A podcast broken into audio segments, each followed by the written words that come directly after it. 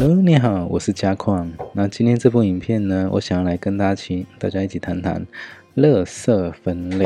哦，那在本书第一百六十一的地方，它有提到说，嗯，我们的垃圾分类有分成几个大的分类。哦，在台湾来讲，OK，那有分成三个，一个是一般垃圾、资源回收，然后厨余。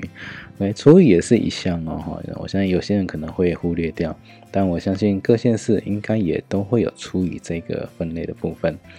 那资源回收的话呢，啊，那它大概就是有分玻璃瓶啊、保特瓶啊、铝箔包啦，啊或者铁铝罐之类的，啊这些细项的分类。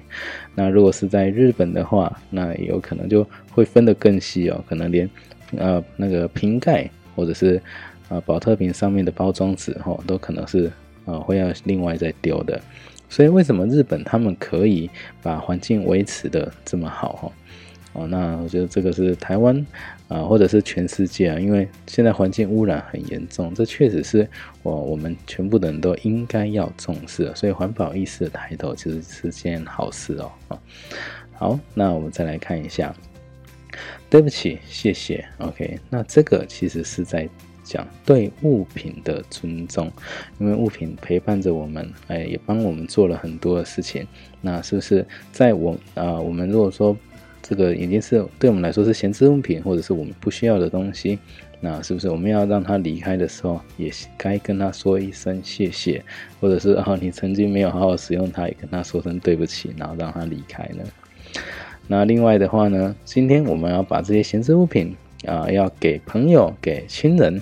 的时候，那请啊，对他们要也要稍微尊重一点，因为如果说你的给别人的东西的讲法是这样子的话，哎，反正这个东西我不要了，反正你想要吧那你就拿去吧。那你觉得这样子对啊你的朋友或是亲人有尊重吗？然后听起来就不太舒服嘛，对不对？所以比较好的讲法应该是请收下。OK，好，那完整的讲法是。这个东西我现在已经没有办法善尽其用，我相信你应该是可以善加使用吧？能不能够请你收下呢？那如果不需要的话，可以丢掉或者是转让给别人哦。那这样听起来是不是会感觉会比较舒服一点？尤其是最后一句话很重要，如果不需要可以丢掉或转让，因为我知道有一些人他可能是啊不好意思拒收，所以你给他他一定拿，可是他未必需要啊。好，所以。啊，如果他他不需要，那他可以转让给其他人的话，是不是对他来说也比较不会造成太大的压力呢？